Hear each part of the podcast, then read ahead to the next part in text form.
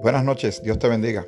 Espero que hayas pasado un buen día y gracias por permitirme eh, nuevamente caminar contigo a través de estos sermones flash de Grace 21, podcast que se preparan con mucho cariño, pensando en ti, pensando en el tiempo que estamos experimentando hace varias semanas y mirando con mucha fe y confianza en el Señor hacia el futuro, de que el peligro pasará y retomaremos cierta normalidad, aunque bueno, aceptamos que obviamente habrán algunos cambios. Pero estamos de pie, estamos fortalecidos, seguimos confiando grandemente en nuestro Señor, seguimos orando por aquellos que tienen que elaborar en medio de esta situación, aquellos que han sido afectados por ella directamente. También oramos por todos y cada uno de ellos. Espero que estés bien, sinceramente. Es mi oración que tú y toda tu familia estén tranquilos, eh, serenos, que, estén, que tú tengas también oportunidades de hablarles a ellos. Eh, hay que estar muy pendiente a las personas que nos rodean. Algunos a veces se sienten, no tienen su mejor día. Y las presiones y tensiones se acumulan y a veces es bueno dejar que las personas se expresen un poquito, que se desahoguen, porque tal vez nosotros pues nos toque mañana. Y por eso que debemos cuidarnos los unos a los otros. Muy bien, eh, estuvimos mirando brevemente, nos quedamos en el capítulo 6 de Romanos. Y los que llevan tiempo escuchando los podcasts, sabes que insistimos grandemente en la salvación que tenemos en Cristo. Porque Él fue a la cruz, porque Él tuvo que morir. Y qué eso significa para ti y para mí. Apenas es comenzando a contemplar como si fuera un panorama, un paisaje bien, bien grande si estuviéramos en la altura de una montaña, uno logra ver a simple vista muchas cosas, pero hay que detenerse ir mirando con calma para notar los detalles. Y nos quedamos en el capítulo 6 de Romanos, que es una, una carta escrita por el apóstol Pablo, que antes era un perseguidor de cristianos, se llamaba Saulo de Tarso. Ahora lo conocemos como el apóstol Pablo, el apóstol a la iglesia, cuerpo de Cristo, apóstol a los gentiles. Un cambio radical de vida, un testimonio claro de que realmente el Señor cambia las vidas de las personas. Las transforma de una forma maravillosa, extraordinaria, clara y evidente.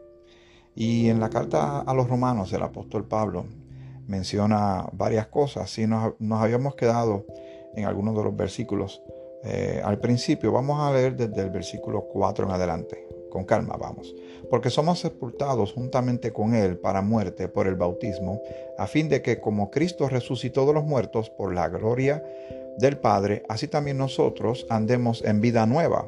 Ve, ahí está otro indicativo claro eh, de que el Señor cuando llega a la vida de uno, ¿y cómo sucede eso? Cuando creemos en Cristo como Señor y Salvador, nuestra vida cambia. Los testimonios, historias son tantos miles de millones en dos años, en dos mil años, perdón, dos mil años de historia desde que el Señor ascendió hasta este momento que tú y yo estamos compartiendo libremente esta palabra del Señor. Las historias de personas liberadas de tantas cosas son tantas. Gente liberada de, vicios, de prostitución, del juego, de la apuesta, de vicios de droga, de alcohol, gente con, ciertas actitudes, ciertos problemas en su carácter o personalidad que los estaba metiendo en problemas, tal vez porque vienen arrastrando golpes o no se les enseñó otra cosa en la vida que el modelaje que tuvieron era golpear. Eh, yo tengo un libro, estoy aquí en mi, en mi área de mi pequeña biblioteca en casa. Hay un libro que me llama mucho la atención siempre. Y en inglés se llama Hurt People, Hurt People. En español sería gente golpeada que golpea. La gente golpeada golpea porque no le enseñaron otra cosa. Pero ese patrón el Señor Jesucristo lo puede cambiar. No tiene por qué seguir así indefinidamente en una familia. Ah, en, mi familia siempre ha habido alcohol, siempre ha habido bebida, porque eso viene desde los tiempos de tatarabuelo, pero si les causó tantos problemas, si les está causando muchos problemas, pues no hay que seguir haciendo lo que lo hacía tatarabuelo, abuelo, papi, mami, lo quien quiera que fuera. Y así lo mismo con otras cosas, con otras, otros patrones de conducta destructivos de personas que están buscando eh, algo distinto, sentirse mejor con ellos mismos, sentir que valen, que son amados, que, pueden ver la vida de otra manera y no como la, ven en este momento. El Señor Jesucristo es un especialista en hacer todas, eh, todas las cosas nuevas y cambiar nuestros paradigmas, nuestras vidas, nuestro presente, encargarse de nuestro pasado y determinar nuestro futuro. Así de maravilloso es nuestro Señor. Muy bien. Así que leímos en el capítulo 6 de Romanos, versículo 4, donde termina diciendo, eh, así también nosotros andemos en vida nueva. Esa es la expectativa, lo que el Señor quiere para ti y para mí.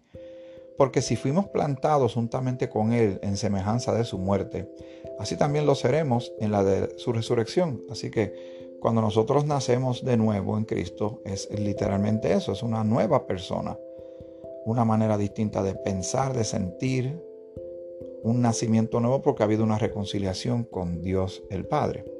Versículo 6, sabiendo esto, que nuestro viejo hombre fue crucificado juntamente con él. O sea, lo que sucedió cuando Cristo muere en la cruz, que lo hace en sustitución de nosotros. Cuando creemos en Cristo, es como si nosotros hubiésemos ido a la cruz y fuimos crucificados juntamente con Él. Pero realmente nunca olvidemos quien, quien recibió el castigo, quien entregó su vida, el sacrificio santo agradable a Dios, el que era el único suficiente para poder salvar pecadores es Jesucristo. Pero como le mencioné la otra vez, hay un término legal que se llama imputar y es como que se adjudica. Cuando Cristo fue a la cruz, nosotros fuimos a la cruz. Cuando esto sucede cuando creemos, ¿sabes? Cuando Él es sepultado, nosotros, nuestra vieja vida es sepultada. Y cuando Él resucita, nosotros resucitamos con Cristo a una vida nueva. Todo eso lo alcanzó Él para nosotros. No tuvimos que pasar por eso, porque si hubiésemos sido nosotros, no íbamos a hacer un sacrificio santo y agradable a Dios, porque éramos pecadores. Tenía que ser limpio, alguien que no pecara, una persona que viviera una vida entera sin pecar. Solo Jesucristo ha sido la única persona en la historia de la humanidad que ha vivido así. Por eso era el sacrificio que era ideal, idóneo y único, y fue el que Dios envió para salvarnos a nosotros. Siempre demos gracias al Señor por eso. Repito el 6. Sabiendo esto, que nuestro viejo hombre fue crucificado juntamente con él, para que el cuerpo del pecado sea destruido, a fin de que no sirvamos más al pecado. Lo que está diciendo esto es que ya nosotros no, no tenemos que vivir como vivíamos antes. No tenemos que estar atados a las cosas que nos ataban antes. Hay un nuevo panorama, un nuevo set de reglas de vida en, nuestra, en nuestro ser. Antes nosotros vivíamos eh, simplemente haciendo lo que nos daba la gana, eh, pecando descontroladamente, sin medir consecuencias. Pensábamos que no había más nada, esa era la única vida que teníamos, que eso era que, de eso que se trataba la vida y que no pensábamos que que había una posibilidad de cambiar, de que, bueno, las cosas son como son y se quedaban como estaban. Pero cuando el Señor llegó y los testimonios son muchos que están en los evangelios, pero como le he dicho también, le mencioné ahorita, son tantas las personas que pueden contar de cómo eran ellos antes de, conocer a Jesucristo y cómo son ahora, que realmente está claro que el Señor viene a cambiar la vida de uno. Y ya ese, esa persona vieja que éramos antes quedó crucificada, quedó pegada del madero. Esa persona que, cuando resucitó no resucita la persona que estaba antes, aquella persona eh, espiritualmente queda liquidada para que nazca una nueva persona en el Señor. Una, un hombre, una mujer totalmente distintos. Versículo 7. Porque el que ha muerto ha sido justificado del pecado. Pero ¿quién, quién nos ayuda a nosotros a poder alcanzar la justicia de Dios? Jesucristo, usted lo tiene claro. Porque el que ha muerto ha sido justificado del pecado y si morimos con Cristo, creemos que también viviremos con Él. O sea, nosotros vamos a vivir con el Señor porque somos del Señor. Sabiendo que Cristo, habiendo resucitado de los muertos, ya no muere. La muerte no se enseñorea más de él porque él ya resucitó y era para una sola vez. Él no va a venir a hacerlo nuevamente. Esto es una sola vez sucedió y una vez ha sido más que suficiente. Repito, sabiendo que Cristo, habiendo resucitado de los muertos, ya no muere. La muerte no se enseñorea más de él, porque en cuanto murió, al pecado murió una vez por todas, mas en cuanto vive, para Dios vive. Y sabemos que el Señor resucitó y está sentado a la diestra del Padre. Entonces ahora lo dirige hacia nosotros, hacia usted y yo. Así también vosotros consideraos muertos al pecado, pero vivos para Dios en Cristo Jesús, Señor nuestro. No reine pues el pecado en vuestro cuerpo mortal, de modo que lo obedezcáis en sus concupiscencias. O sea que no tenemos por qué seguir la vida pecaminosa que tenemos antes. Sí, todavía nos falta. Vamos madurando, vamos creciendo. El Señor comenzó una obra en nosotros una misión clara que tiene en nuestras vidas es conformarnos a la imagen de su Hijo, a la imagen de Cristo Jesús, que el, carácter del Señor se manifieste en nuestro carácter. Y esto es un proceso, se va dando poco a poco, pero ¿cuándo comenzó? El día que creímos. Lo demás va pasando según el tiempo, según vamos meditando en la palabra, vamos entregando nuestra vida cada día más al Señor, vamos obedeciendo más al Señor, vamos teniendo el dominio propio, que nos ayuda el poder de su fuerza para hacer lo que a Él le agrada, andar en el Espíritu y no andar en la carne. Ya no tenemos por qué vivir como vivíamos antes. Hemos sido libertados. Libertados. La palabra libertad es maravillosa. Y quiero compartir con ustedes un testimonio antes que terminemos este podcast de este día. Un poquito más. Vamos al versículo 11. Así también vosotros consideraos muertos al pecado, pero vivos para Dios en Cristo Jesús Señor nuestro, no reine pues el pecado en vuestro cuerpo mortal, de modo que lo obedezcáis en sus concupiscencias, ni tampoco presentéis vuestros miembros al pecado como instrumentos de iniquidad, sino presentaos vosotros mismos a Dios como vivos de entre los muertos, y vuestros miembros a Dios como instrumentos de justicia. El versículo 14 es clave, hermano, hermana, amigas, amigos porque el pecado no se enseñoreará de vosotros, pues no estáis bajo la ley, sino bajo la gracia, la gracia maravillosa del Señor. Si nosotros hubiésemos tratado de cumplir todas las leyes que Dios le exigió al pueblo judío, que van más allá de los diez mandamientos, eran más de 600 ordenanzas que conllevaban fechas, velar ciertas costumbres, tradiciones, ciertas comidas que podían este, ingerir, otras que no debían ingerir, además de obviamente creerle a Jehová. ¿Y qué hicieron ellos? Terminaron llevando al, Mesías al, al madero, a la cruz, a Jesucristo. Nosotros tratamos por nuestras fuerzas de ser buenos a nuestra manera, de tratar de agradar a Dios, de tratar de ganarnos el cielo y, no se puede de esa manera. La única forma de que uno pueda realmente reconciliarse con Dios y tener una vida nueva en el Señor es a través de creer en Jesucristo. No hay otra forma. Por algo Él vino a morir en la cruz. Es que no había otra manera. Si hubiese habido otra manera, Dios lo hubiese dicho. Pero Cristo es una puerta, un camino que nos ayuda a, el acceso al Padre. Hubo una ruptura en el, en el Edén, pero en Cristo hay una reconciliación y ya no tenemos que vivir como vivíamos antes. Como les dije, quiero compartir algo rapidito en el tiempo que me queda. Hay un himno muy famoso. Eh, en la Semana Santa se interpreta muchas veces. Se interpreta también muchas veces en funerales y en otros eventos. Tal vez uno de los, además de eh, cuán grande es Él, el himno Sublime Gracia, tal vez es uno de los dos más famosos de la historia. A mí me gusta muchísimo. Es la historia de John, John Newton. John Newton, eh, quiero leer una de las muchas biografías cortas que hay en el internet para que entienda lo que, es, lo que significa una vida transformada, una vida renovada un nuevo nacimiento en Cristo Jesús. Dice así, eh, John Newton, Sublime Gracia. En la inscripción de su lápida figura la frase, fui designado para predicar la fe que durante mucho tiempo me había afanado en destruir. Comenzó una vida de marinero a los 11 años y en el tiempo y con el tiempo se dedicó a transportar esclavos del África. Cayó en una situación desesperante debido a los vicios. A pesar de ello, Newton seguía resistiendo el llamado del Señor. Por fin, después de casi naufragar en una tempestad, se convirtió y su vida cambió radicalmente. Llegó a ser pastor y escribió Sublime Gracia, como testimonio de la infinita bondad de Dios demostrada a lo largo de su vida. Algo que también debemos resaltar de la vida de John Newton es que antes era incrédulo y libertino, pero gracias a la misericordia de nuestro Señor Jesucristo fue preservado, restaurado y perdonado.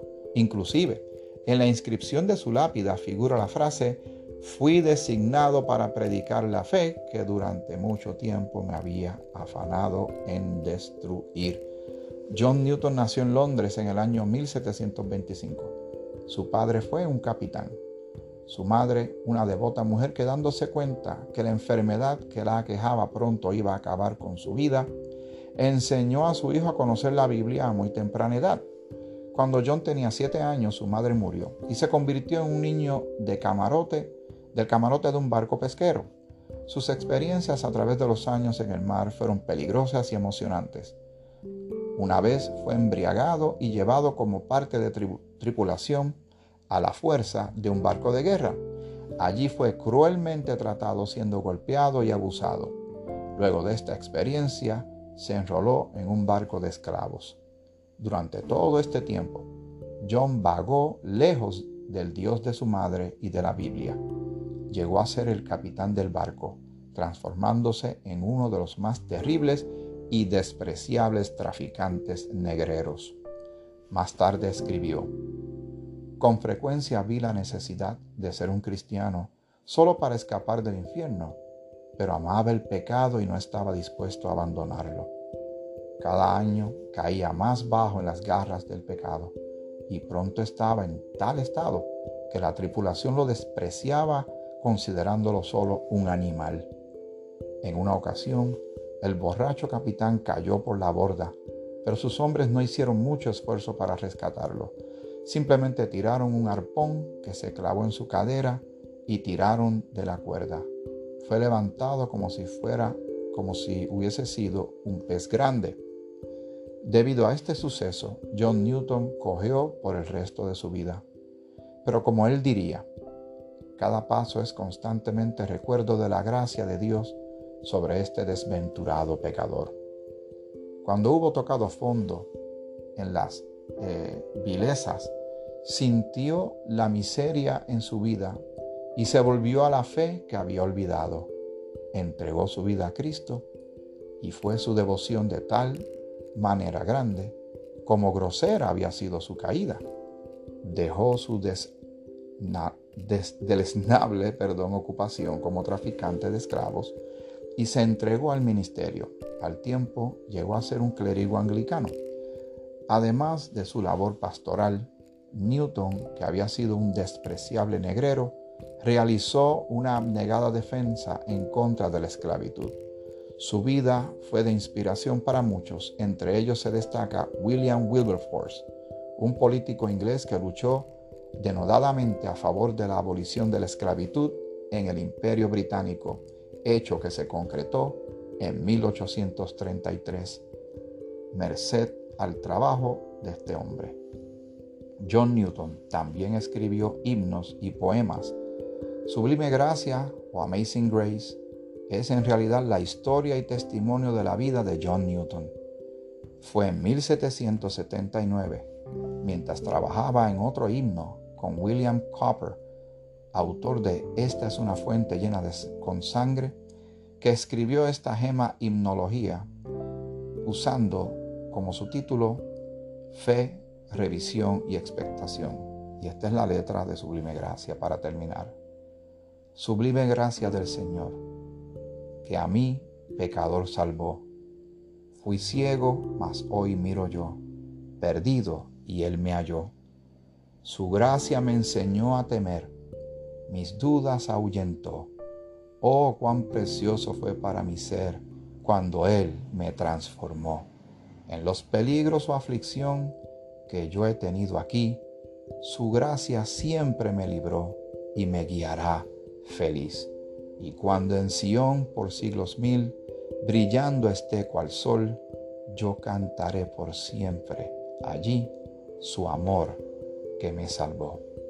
John Newton, el fiel cristiano, anglicano y autor de una de las melodías evangélicas más bellas de la historia, descansó con el Señor el 21 de diciembre de 1807. Y concluye este artículo citando a Primera de Timoteo 1.14. Esto lo escribió el apóstol Pablo, otro también que fue transformado. Pero la gracia de nuestro Señor fue más abundante con la fe y el amor que es en Cristo Jesús. Hasta aquí este podcast de este día. Un poquito más extenso de lo común, pero quería compartir contigo la historia detrás de ciertos himnos, para que entiendas el cambio, lo que es la gracia del Señor, lo que es tener una nueva vida a causa de haber puesto nuestra fe en el especialista en transformar vidas en el Señor Jesucristo. Seguimos adelante. El peligro pasará. Que el Señor te bendiga. Te bendiga mucho.